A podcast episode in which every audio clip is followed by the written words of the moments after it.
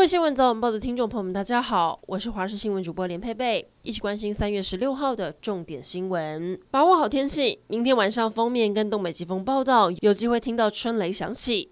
这几天各地感受温暖舒适，甚至南部还有热的感觉，西半部高温超过三十度。但到了下午，锋面接近，云量增多，有些地方会开始下雨。尤其明天晚上，在东北季风的影响下，温度开始下降，北部、东半部大概降五度左右。周五中午之前雨势都不小，还好封面在周末就会离开，东北季风减弱，到时又恢复多云时晴的天气。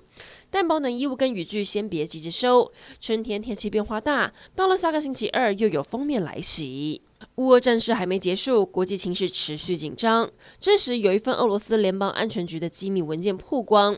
当中惊爆中国国家主席习近平在乌俄战争爆发前，曾经考虑今年秋天全面接管台湾。对此，在之前，中共中央外事委员会办公室主任杨洁篪跟白宫国安顾问苏利文会谈时，曾经要求美方认清台湾问题的高度敏感性，恪守一个中国原则，不要在危险的道路上越走越远。但我国外交部长吴钊燮表示，不确定这个文件是否属实。不管中国是不是要攻击台湾，或是什么时候攻击台湾，台湾随时做好自我防卫的准备。只因为不速之客误闯，害得南北都有限时停电。先是高雄大社燕巢，昨天十二点多有两千户停电，原来是因为小鸟碰触到带电设备，造成爱子破裂停电。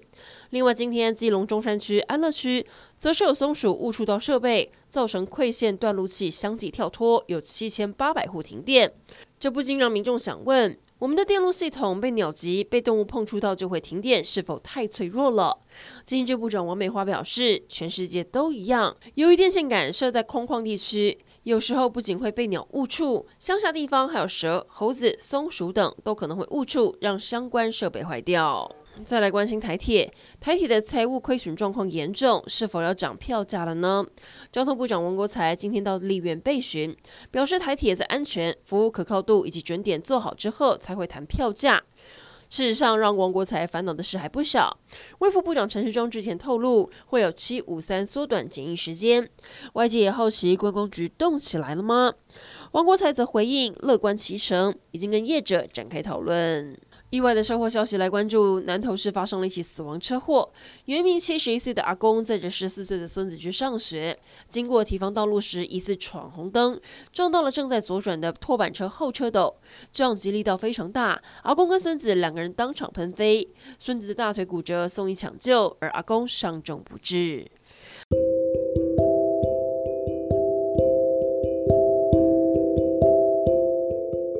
以上整点新闻，感谢您的收听，我们再会。